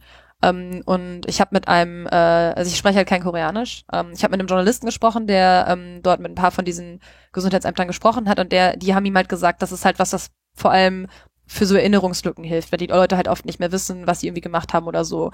Und das ist, glaube ich, so das Beispiel, wo man sagt, dass am ehesten noch invasiv was Datenschutz angeht und das auch am ehesten noch irgendwie schwierig äh, aus der aus der Perspektive würde ich sagen. Aber das Interessante ist auch, dass die Süd selbst wenn ich mit Le wenn ich mit Leuten in China gesprochen habe, weil in China läuft Kontaktnachverfolgung wesentlich so wie in Taiwan, da sagen mir die Leute in China so, boah ja, aber gucken wir mal die Koreaner an, was die da machen, das ist wirklich problematisch mit Datenschutz. Ähm, Und trotzdem scheint der Erfolg ähm, im August in meinen Augen darauf am ehesten damit erklärbar zu sein, dass sie eben Restriktionen äh, ähm, gezogen haben und nicht unbedingt damit, dass sie irgendwie den Datenschutz so sehr verletzt haben. Genau diese Lockdowns will aber dieser ähm, Herr Rümmelin nicht haben. Also das wird ja immer gesagt, also das, das haben wir hier von, von allen Experten, ähm, seien es irgendwie Streeck, sei es Niederrümelin, die bisher wenig zur Lösung beigetragen haben, aber viel gesagt haben, dass sie eben äh, immer sagen, eine Lockdown kann keine Lösung sein. Eine Alternativlösung, die irgendwo auf diesem Planeten mal ähm, vorzeigbare Erfolge äh, präsentiert hätte, zeigen sie aber nicht so. Mm, insofern finde ich das tatsächlich, ähm, ja, ich finde das sehr schwierig, weil Philosophen in meinen Augen auch wirklich nur dann zu gebrauchen sind, wenn sich ihre Gedanken grob an den Bedingungen der Realität orientieren und da Kiffen hilft halt nicht dabei. Ne? Also da muss man äh, ganz kurzer, klar. Äh, kurzer Zwischeneinwurf, nicht, dass uns auch gleich wieder vorgeworfen wird, wir würden uns nicht an der Realität orientieren, weil du meintest irgendwie äh, Ausbruch im Aha. August, Korea und so weiter, alles schon wieder vorbei. Also seit drei Wochen geht's da wild ab. Also die haben sozusagen derzeit die allerhöchsten Zahlen. Äh, das übersteigt auch das, was sie im März äh, maximal hatten, bereits deutlich. Ja. Und äh, derzeit ist noch nicht zu sehen, dass sie das irgendwie in den Griff kriegen. Also irgendwas ist ihnen auch gerade aus dem Ruder gelaufen. Nur dass die Zahlen natürlich noch nicht ansatzweise da sind, wo sie bei uns sind. Von daher ähm, kann man das schwer vergleichen, aber für südkoreanische Verhältnisse befinden die sich sozusagen gerade in so einem exponentiellen, also generell befinden sich im exponentiellen Wachstum und für südkoreanische Verhältnisse müssen sie jetzt erstmal zeigen, dass ihre alten Methoden jetzt auch wieder schnell greifen. Danke, Tim, dass du das sagst. Ich würde vor allem jetzt einfach mal sagen, also Südkorea leidet einfach an viel zu hohem Datenschutz. Das sieht man an dieser steigenden Kurve. Ja, also das ist ja eindeutig zu sehen. Äh, danke, dass du das nochmal zur Sprache bringst. Ähm, mal gucken, was man da noch, also da wird man nachher sehen, wie Südkorea an seinen Datenschutzvorstellungen jetzt hier krepiert. Ne? Das kann man sich jetzt wieder anschauen. So ist doch ganz eindeutig die Realität, Tim.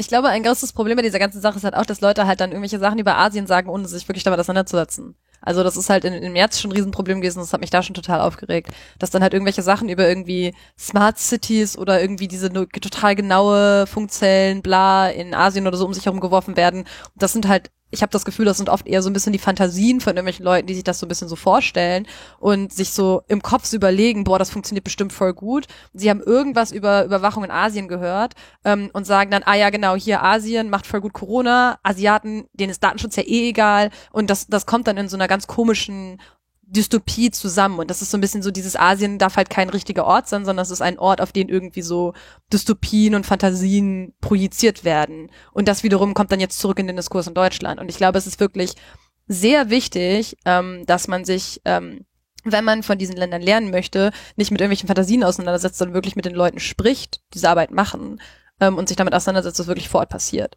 Und gleichzeitig ist es aber natürlich auch so, dass Deutschland, das muss man einfach auch ganz klar sagen, hat es einfach versemmelt.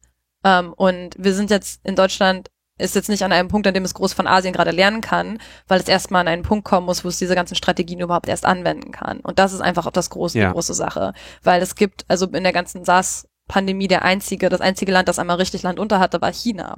Ähm, und die haben dann halt einmal das Land zugemacht. Ähm, und zwar so richtig. Und haben es somit aus, unter Kontrolle bekommen. Aber es war auf, auch auf einem ganz anderen Niveau, als es in Deutschland gerade ist. Und deswegen ist die wichtige, die große Frage ist halt, wie man an so einen Punkt kommt, an dem man diese erfolgreichen Strategien zur Unterdrückung des Virus nutzen kann. Um, ähm, und da gab es ja gerade zum Beispiel dieses Papier von diversen VirologInnen und ähm, EpidemiologInnen, wo auch, glaube ich, Sandra Zizek oder so noch mit unterschrieben haben, die halt genau das sagen. Die sagen, wir brauchen einen Lockdown, der muss hart sein, damit wir an einen Punkt kommen, wo wir es kontrollieren können. Weil dann kann man, ja. wie ähm, zum Beispiel in, also Südkorea hatte halt sehr lange ziemlich normales Leben. Und es gab einen Ausbruch, ähm, der zum Beispiel in der Clubszene auch ähm, war, weil die Leute halt feiern gehen konnten, weil das so weit unter Kontrolle war. Und dann hatte man halt immer wieder diese Ausbrüche, die man lange unter Kontrolle bekommen hat und jetzt leider nicht mehr. Und ich äh, wünsche ihnen sehr, dass sie das, ich hoffe, dass sie das einigermaßen hinbekommen.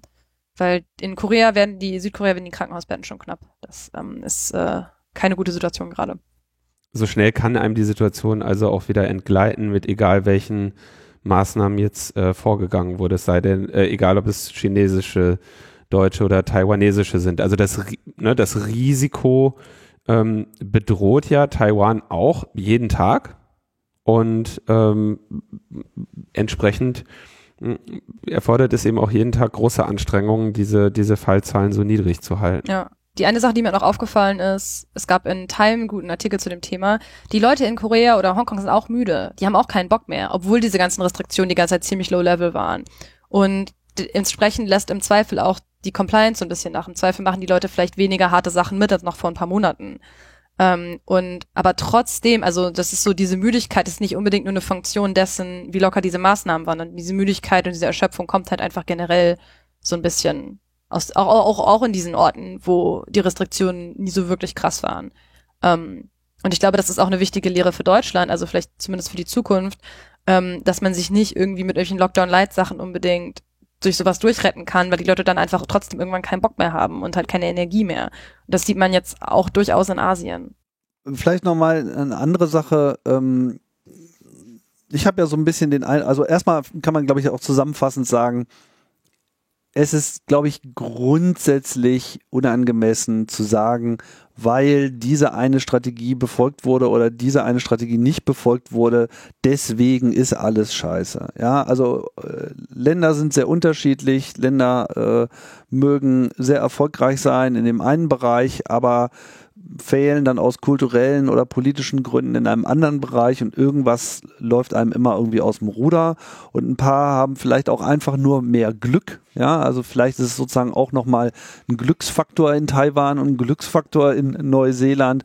Und äh, wir wissen nicht, ob nicht äh, durch irgendeine Mutation oder durch irgendeinen äh, Angriffsvektor, den man jetzt sozusagen noch übersehen hat, der bisher noch nicht so eine große Rolle gehabt hat, ob nicht auch deren Haus irgendwann wieder umkippt. Ähm, was allerdings jetzt in Deutschland so ein bisschen mich ins Grübeln gebracht hat, war so diese Unfähigkeit, zu einem politischen Konsens zu kommen, ähm, meiner Auffassung nach ein wenig ausgelöst durch das föderale System. Ja, wir haben ja sozusagen diese gesamten Gesundheitsmaßnahmen auf Länderebene Und obwohl es äh, auf Bundesregierungsebene äh, sehr wohl schon so die Bereitschaft gab, schneller zu handeln, ja, wurde es dann eben ausgebremst äh, auf föderaler Ebene. Ähm, wie ist denn das zum Beispiel in Taiwan? Ist das sozusagen, ist die äh, alleinige Entscheidungsmacht dort ähm, äh, auf zentraler Regierungsebene oder gibt es da im Prinzip auch noch so eine föderale Aufteilung, die dem theoretisch hätte in die Quere kommen können? Also eine Sache, die mir sehr stark aufgefallen ist, schon auch seit Monaten, ist, dass es in Taiwan viel weniger politisiert ist, diese ganze Sache. Ähm, also weil die die Regierung oder die Seuchenbekämpfungsbehörde hat im Januar ähm, das äh, Central Epidemic Command Center, also das äh, zentrale Epidemie-Kommandozentrum aktiviert. Das ist so eine Institution, die quasi so in Halb-Acht-Stellung immer existiert. Das ist dann quasi eine, eine zentrale Stelle, die diese ganze Sache in ganz Taiwan koordiniert. Das heißt, ähm, da haben die PolitikerInnen irgendwie gar nichts mehr mit zu tun, sondern es ist quasi eine Behörde, also diese Behörde ist von fachlich kompetenten Menschen, wird die irgendwie geleitet. Ähm, und ich glaube, der Gesundheitsminister kommentiert schon auch noch Sachen, aber viel von diesen ganzen, die meisten Sachen, das läuft alles über diese Seuchenbekämpfungsbehörde. Und auch diese ganzen, es gibt so ein tägliches Briefing, so eine tägliche Pressekonferenz. Ich saß gestern in so einem Restaurant und habe Nudeln gegessen und dann lief auch diese Pressekonferenz von der Seuchenbekämpfungsbehörde im Fernsehen. Die Leute gucken das wirklich. Ähm, und die, die machen halt eigentlich, die geben auch solche Sachen dann raus, die sagen dann, das sind die neuen Maßnahmen so und so. Ähm, das heißt, das ist, glaube ich, schon ein großer Unterschied, dass ich das Gefühl habe, dass ähm, in Deutschland ist ja immer, wird immer so gesagt, ja, die ähm, Wissenschaft kann irgendwie nur beratend sein und kann nicht sagen, was entschieden wird. Und man merkt, glaube ich, in Taiwan, dass ähm, im Zweifel mehr ähm, Vertrauen und auch mehr Macht dann schon einer Behörde gegeben wird oder einer Regierungsinstitution, die fachlich wirklich dafür ausgebildet ist und dafür existiert, um Epidemien zu bekämpfen. Ähm, und das, da kann man nicht drüber streiten, wie gut man das findet. Ähm, das ist kein, keine Frage. Ähm, aber es bedeutet eben auch, dass es ein ziemlich gutes, konsistentes Messaging gibt ähm, und nicht so ein, also sowas wie so ein, so ein Söder-Lasche-Zweikampf oder so, wie wir das im März hatten oder sowas, das ähm, habe ich hier noch nicht so mitgekriegt. Da ist die Frage, ob das auch noch so greifen würde äh, in dem Moment, wo sie wirklich mal Maßnahmen beschließen würden, die dann die wirtschaftliche Tätigkeit auch nennenswert einschränkt. Genau, das ist die große Frage. Und das ist, glaube ich, auch was, was man gerne übersieht, dass in Taiwan ähm, bisher einfach noch nie sowas, also wobei man sagen muss, wer stark leidet, leidet ist die Tourismusindustrie. Klar. Also es gibt einige Teile in Taipei, ähm, wo jetzt reihenweise Restaurants zumachen, weil das einfach Orte sind, die besonders von TouristInnen irgendwie besucht werden. Ähm, und die leiden wirklich. Ähm, also das muss man echt sagen. Und es gibt natürlich auch eine ähm, Oppositionspartei, die auch versucht, irgendwie ähm, politisches Kapital rauszuschlagen. Ähm, ich habe das selber noch nicht äh, nachgelesen, aber ein Freund von mir, der auch sehr gut informiert ist über taiwanesische Politik, hat euch noch erzählt, es gab so einen Punkt, wo die Opposition versucht hat, sozusagen, das Problem, das Taiwan hat, ist, dass wir nicht, genug, nicht genug testen. Wir haben krasse Corona-Ausbrüche, wir wissen das nur nicht. Und dann hat aber die solche Bekämpfungsgehörde gesagt, Leute, wir haben so wenig Fälle, wenn wir jetzt die ganze Bevölkerung testen, sind allein die falsch positiven so viele, dass es unser Gesundheitssystem ähm, über so überstürmen wird. Und dann können, dann, dann, dann kommen wir wirklich nicht mehr klar. Deswegen können wir nicht diese Massentests machen. Wir müssen weiter gezielt testen. Mhm. Ähm, sie, dann hat wohl, also ich habe die genauen Details nicht, aber irgendjemand, also in irgendeiner, irgendeiner Stadt haben sie dann versucht, viele Leute zu testen, haben dann festgestellt, oh scheiße, wir kriegen irgendwie sehr viele Fälle, die dann gar nicht Corona haben und okay, vielleicht lassen wir es einfach. Das ist dann irgendwie so ein bisschen in der Versenkung verschwunden. Also es gab so einen Versuch, das zu politisieren, ähm, aber es ist eigentlich ziemlich gescheitert. Und so die letzten Monate über war eigentlich das große politische Streitthema, ähm, da ging es um äh, Schweinefleischimporte aus den USA mit irgendwelchen Zusätzen, die die Opposition nicht gut findet und die die Regierung hier durchdrücken muss. Also das ist gar kein, jetzt ist es halt kein Streitpunkt mehr. Aber wie du sagst, das stimmt auch. Also die Leute, die, die einzigen Wirtschaftsteile, die leiden, ist halt die, der Tourismus und andere Wirtschaftsteile haben bisher noch nicht gelitten. Aber das mit dem Tourismus betrifft ja sozusagen den internationalen Tourismus, nicht den, nicht den nationalen Tourismus, oder? Genau, aber Taiwan ist halt schon, also die, das kommt halt viel Tourismus aus ähm, Korea und Japan zum Beispiel. Ja gut, aber das ist ja jetzt nichts, was Taiwan ändern könnte. Dadurch, dass sie irgendwas anders machen, kommen ja nicht automatisch mehr äh, Touristen rein. Doch, das, die könnten wieder Visa rausgeben und Leute wieder Ach, reinlassen. Okay, verstehe, also man kann klar. ja gerade nicht einfach auf ein Touristenvisum nach und wenn man zwei Wochen Quarantäne machen, selbst wenn man Visa kriegen würde, aber dann noch zwei Wochen Quarantäne auf eigene Kosten machen muss, würden glaube ich nicht so viele Leute zu Besuch kommen. Quarantäne am Strand.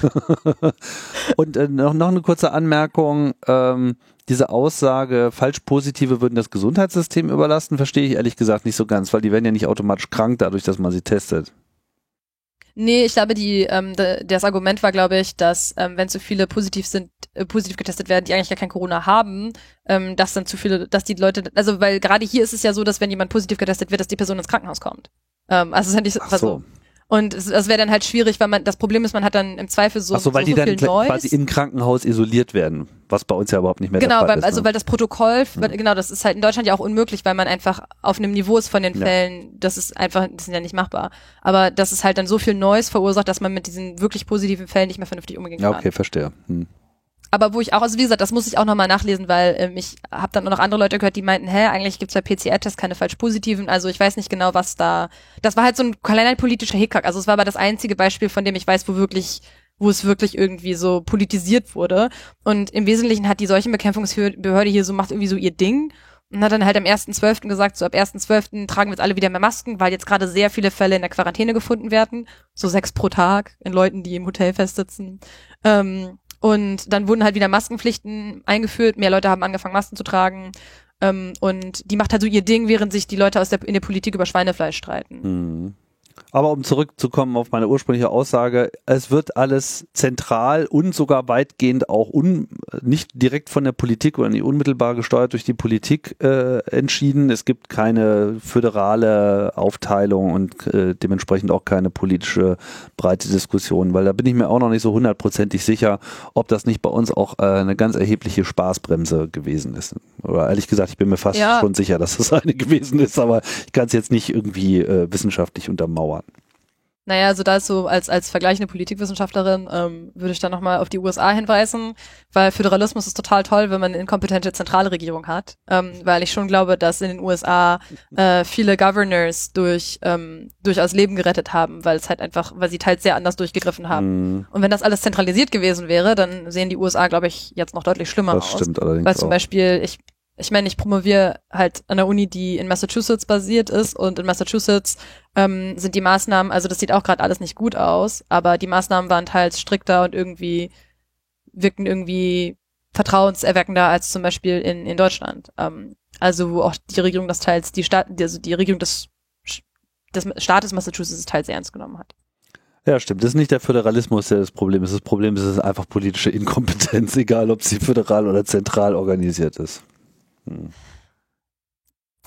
So sieht's, ja. Der Gesichtsausdruck.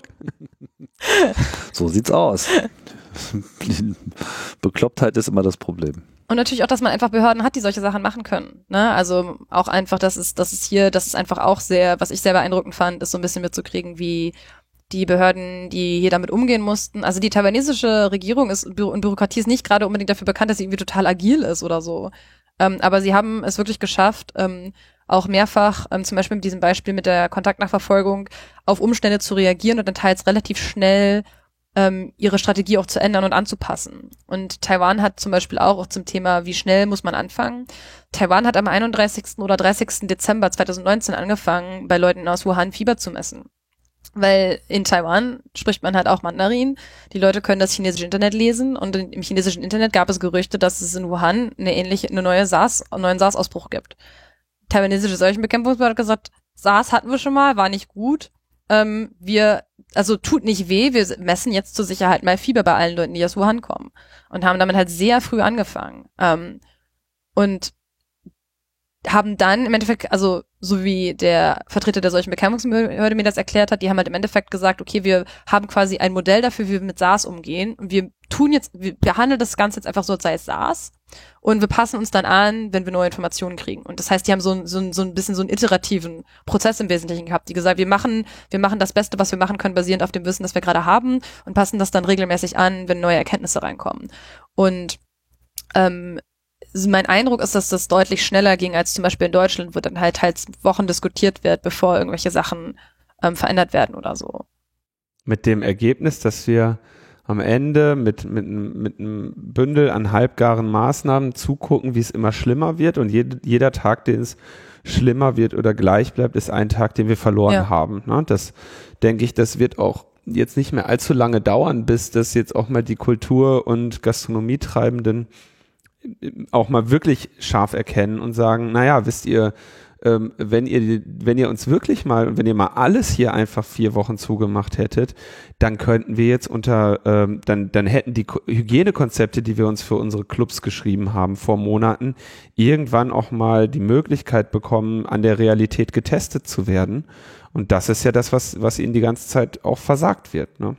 Und dazu muss man natürlich auch sagen, ein ganz großer Vorteil von diesen ganzen niedrigen Fallzahlen ist natürlich auch, und das ist ja zum Beispiel in Korea so gewesen, man kriegt überhaupt erst mit, ob sich Leute in irgendwelchen Clubs infizieren oder nicht, weil man diese ganz dezidierte Kontaktnachverfolgung überhaupt machen kann.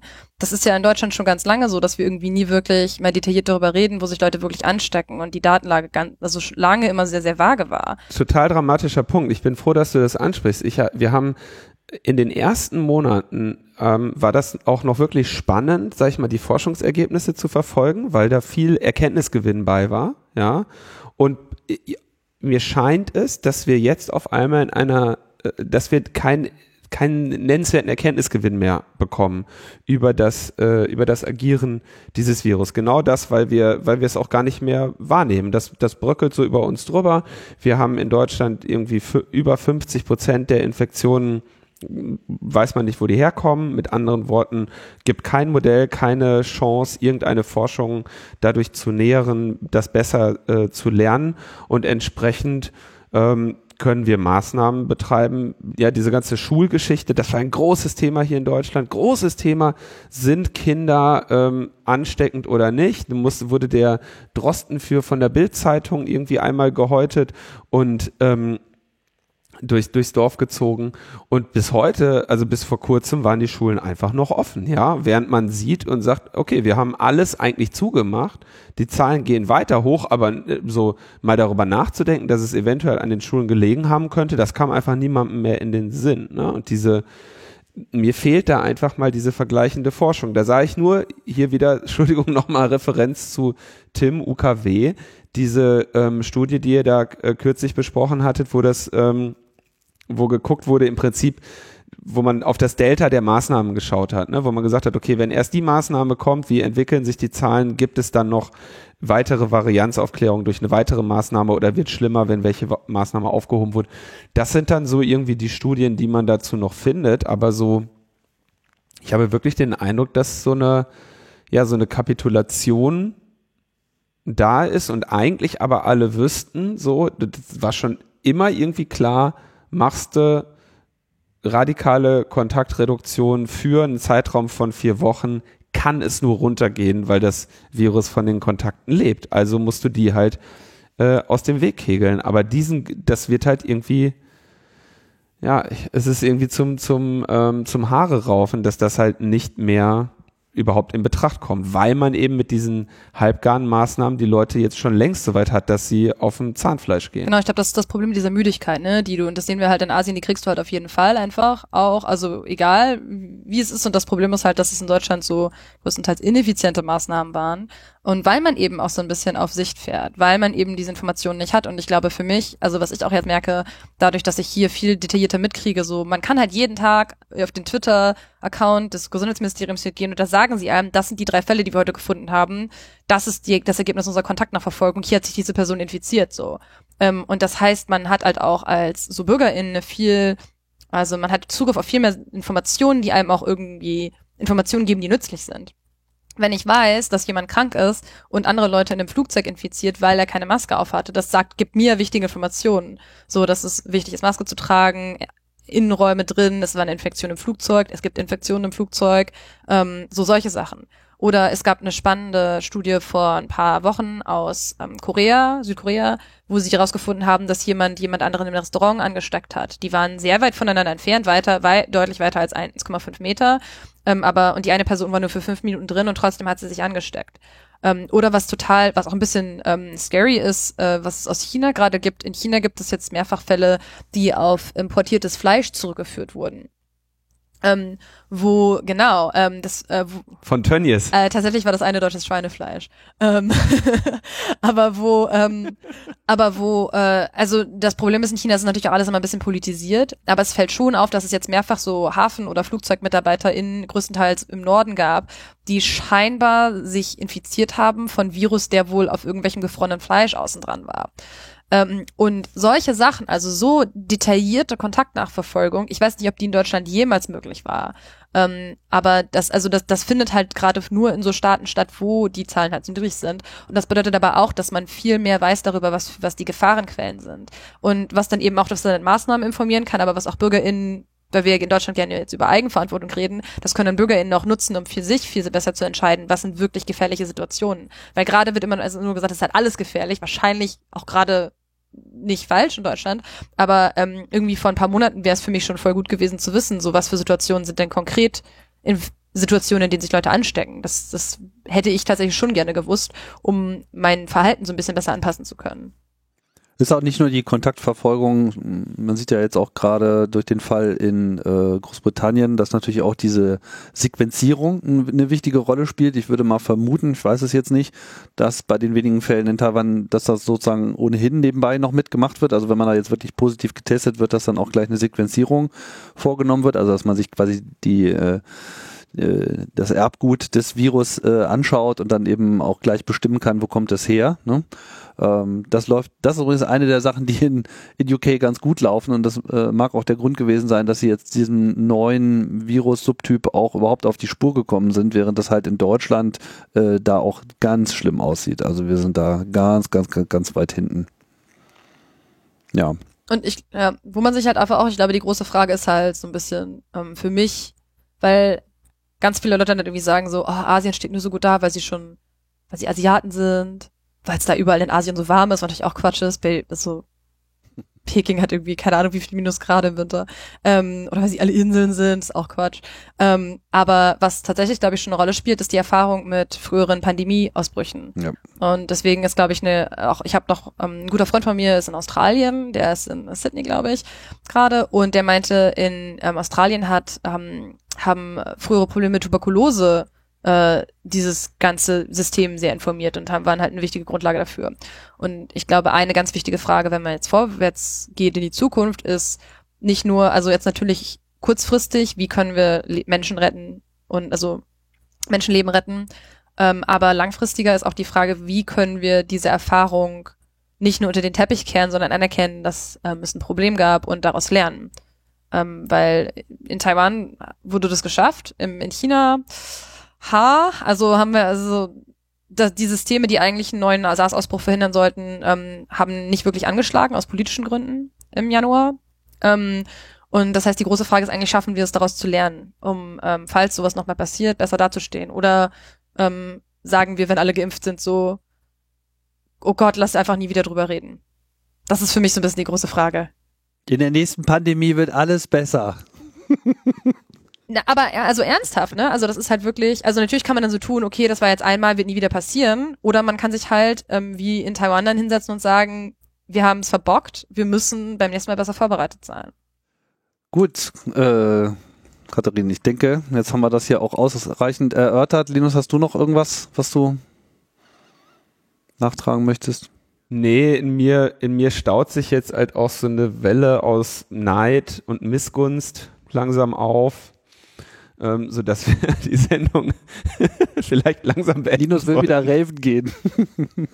Eine Sache, die ich tatsächlich am Ende gerne noch sagen würde, ist, dass ich glaube, ähm, ich finde, ich, ich, ich beobachte die ganze Sache in Deutschland halt schon seit März so ein bisschen fassungslos, weil ich halt von Anfang an die Reaktionen in diversen asiatischen Ländern mitgekriegt habe. Ähm, und ich glaube, ich habe lange das Gefühl gehabt, dass in Deutschland so ein bisschen dass es schwer vorstellbar ist, wie es das anders sein könnte. Und ich habe so ein bisschen, wo ich so ein bisschen Angst habe, dass wir uns das einfach nicht vorstellen können und dass wir deswegen an uns als Gesellschaft so niedrigen Anspruch haben und auch an die Regierung niedrigen Anspruch haben. Weil eigentlich sollte ja unsere, das, was wir von der Regierung verlangen und von uns als Gesellschaft verlangen, sein, dass wir mit so einer Sache vernünftig umgehen und da gut dran arbeiten. Und wenn man, wie ich das jetzt die letzten Monate hatte, so ein Muster hat, die ganze Zeit, die ganze Zeit sieht, was in Ostasien teils gemacht wird und wie es gut laufen kann. Und dann, also die, die Schere zu Deutschland ist einfach so offensichtlich. Die ist vielleicht nicht offensichtlich, wenn man sich nur einmal kurz damit auseinandersetzt und irgendwie hört, das ist alles nur, weil sie Überwachung haben und das ist alles nur, weil sie Asiaten sind. Ähm, aber wenn man das wirklich in real, also in Echtzeit mitverfolgt und mit Leuten redet, die das durchmachen, ich kenne so viele Leute, die zwischen, die in dieser Zeit nach Asien zurückgereist sind und strikte Quarantäne gemacht haben, darüber geschrieben haben, wie es ist einzureisen, ähm, wie es ist, dort zu leben, gerade, was die Behörden machen, so diese ganzen Sachen. Ähm, da gibt es total verschiedene Erfahrungen in Demokratien, in autoritären Ländern, aber was viele von ihnen gemeinsam haben, ist, dass man die ganze Zeit das Gefühl hat, die Behörden nehmen es viel ernster. Und in meinen eigenen Erfahrungen in Deutschland habe ich immer das Gefühl gehabt, so, macht ihr eigentlich irgendwas? Also das war eine total, das war eine, das war eine ganz krasse Erfahrung und wo ich glaube ich schon das Gefühl habe, dass es sehr dadurch informiert wird, dass ich überhaupt diese diese diese parallele Perspektive, also dieser parallele Film, der die ganze Zeit nebenher läuft für mich. Und ich glaube, es ist wichtig, dass wir uns, also dass wir lernen, uns das vorstellen zu können und auch lernen, über den Tellerrand zu schauen und ähm, dann auch bereit sind, von uns und von den Regier von der Regierung, von unserer Regierung in Europa das reinzufordern. Ich habe so ein bisschen den Eindruck, das ist, äh, also Deutschland ruht sich da ähnlich äh, wie seine Automobilindustrie auf so ein paar äh, äh, Erfolgen der Vergangenheit aus. Ne? Also es ist schon so, dass man ähm, dass, dass die Leute hier dann schon durchaus stolz sagen, ja, also entschuldige mal bitte, ne? Wir haben ja wohl hier äh, den PCR-Test äh, äh, erfunden und äh, die Impfstoffe, die sind ja auch von unseren Forscherteams und Forscherinnen ähm, und äh, selbst hier deutsche Unternehmen, die hier gegründet wurden. Ne? Wir sind ja hier ganz weit vorne und es gab ja dann auch in das müsste dann auch so April, Mai gewesen sein, wirklich auch positive Berichterstattungen weltweit, wie Deutschland irgendwie die Situation geklärt hat, ne? Und es gab positive Berichterstattungen über die App. Und in all diesen Bereichen siehst du aber, wie das total zerfällt, ne? Also diese, an dieser App, nachdem die einmal gelobt wurde, wurde da nicht mehr nennenswert dran weiterentwickelt. Die PCR-Testerei hat irgendwann auf einmal in Deutschland abgenommen, wurde das äh, Regime geändert. Ähm, Impfstoffe, okay, wollen wir mal schauen, wie Spahn das jetzt noch vor die Wand fährt, aber ich bin mir sicher, er hat einen konkreten Plan. Und äh, während all dessen sitzt man dann hier, lässt irgendwie so die Maßnahmen über sich ergehen und alles, was sich dann noch regt an an ähm, Kritik und Zweifel, kommt dann auch tatsächlich eben aus dieser ähm, covidiotischen Ecke. Ne? Ich meine, ich habe hier ja auch die Erfahrung gemacht, dass ich irgendwann sehr früh im Logbuch ähm, mich für also als müsste jetzt müsste ich noch mal raussuchen, aber gibt's bestimmt kann man in den Kommentaren sehen, als im Prinzip die ersten also als die ersten Maßnahmen, ich glaube noch durch Bitten von Angela Merkel formuliert wurden und ich gesagt habe, ich hätte mir gewünscht, dass hier sofort mit dem Hammer draufgehauen wird und es konkrete Ausgangssperren und so weiter gibt und die Sache dann in ein paar Wochen im Griff ist, was ich da dann natürlich auch ähm, ja an an Feedback bekommen habe ne von ähm, von Leuten die das irgendwie als proto-faschistische hin und her äh, bezeichnet haben. Und diese Leute leiden inzwischen seit ähm, vielen Monaten an letztendlich nie wirklich gelüfteten Einschränkungen und äh, ich will jetzt nicht sagen, dass, ähm, dass es damit alles hätte verhindert werden können, aber ich bilde mir zumindest ein, dass wir vielleicht einen cooleren Sommer gehabt hätten, wenn wir es einmal gemacht hätten. Aber das ist so das, worüber die Diskussion jetzt hier noch geht. Und sowas, wie du jetzt schilderst mit der ähm, Quarantäne-Kontroll, äh, mit den Quarantäne-Kontrollmöglichkeiten, das finde ich sehr spannend als, als äh, Ergebnis aus diesem Gespräch, weil das klingt wirklich, weißt du ja sicherlich auch, für Deutsche äh, oder für diesen Kulturkreis hier, für eine wie eine absolute Katastrophe. Ne? Das ist, das ist so die, ab, der absolute Irrsinn, so etwas zu machen. Da sind die Leute, glaube ich, die sind eher bereit zu sagen, trackt mich die ganze Zeit, als zu sagen, überwacht mal in der Quarantäne, dass ich zu Hause ja. bleibe. Das, da sagen die Leute, Wahnsinn. Ne? Das ist wirklich sehr, ähm, sehr faszinierend. Ich glaube, eine Sache, die, also für mich, ich finde es auch wichtig, also für mich ist auch meine eine, also meine große Konklusion so aus dieser ganzen und dann auch aus allem, was ich jetzt aus den letzten Monaten aus den asiatischen Reaktionen auch gelernt habe, ist, dass, glaube ich, jede Antwort auf die Pandemie, die nur auf eine Sache sich verlässt, ist zum Scheitern verurteilt. Ähm, also kein, also die taiwanesische Regierung hat ähm, Mitte, oder äh, es war die Regierung und die solchen Bekämpfungsbehörde, die haben Mitte Januar oder Ende Januar, als der erste Fall dann da war, einen Maßnahmenkatalog mit über 100 verschiedenen Maßnahmen rausgegeben, wo sie gesagt haben, wir machen das jetzt alles, um die Pandemie unter Kontrolle zu kriegen. Und haben es dann eben auch ohne Lockdown geschafft. Und ähm, ich glaube, alles, was sich nur auf eine Sache fokussiert, also sei es irgendwie elektronische Überwachung der Quarantäne, sei es nur Quarantäne, sei es irgendwie Contact Tracing, sei es Testen, ähm, also alles, was nur sich auf eine Sache fokussiert, das kann einfach nicht, also es, es reicht einfach nicht. Und das ist, ähm, was man hier auch sieht, deswegen also als einer der Gründe, warum es immer, ich bisher noch keinen kurzen, knackigen Text über die taiwanesische Antwort auf die Pandemie geschrieben habe, weil es so kompliziert ist. Und es sind einfach so viele Sachen, die zusammenspielen und die alle voneinander abhängen. Ähm, und deswegen muss man da einfach viel, es ist eine viel komplexere Antwort. Und dann immer nur zu sagen, die App wird uns retten, das Testen wird uns retten. Das ist alles, ist, gefühlt ist das alles viel zu kurz gedacht. Und es scheint so ein bisschen, in Asien sieht man so ein bisschen, dass was, was zu funktionieren scheint, sind viele verschiedene Sachen, die einander unterstützen und die dann im Zusammenspiel helfen. Und vielleicht ein bisschen Glück, aber das wäre, das wäre sehr viel Glück gewesen in Asien. Jetzt wird uns der Impfstoff retten. Das erinnert mich an Mighty ähm, Wen Kims äh, Red Flags, wo sie sagt, ähm, ne, also es ist ein Allheilmittel, es ist allen bekannt und es wird trotzdem und, und trotzdem wird es dir verheimlicht, so wenn wenn diese oder wird es allen verwehrt und wenn diese Red Flags hat natürlich auch irgend so ein Gelaber von den, den, den du musst nur den Datenschutz abschaffen und schon hast du die äh, Pandemie im Griff. Ne? Oder du musst nur eine App haben oder du musst nur diese eine Maßnahme machen und dann ist alles äh, gelöst. Wobei ich das einschränken würde für tatsächlich äh, so das Einzige, wo man ganz klar sagen kann, das hilft und das ist irgendwie wissenschaftlich unumstritten, wäre halt tatsächlich die Leute paar Wochen zu Hause halten.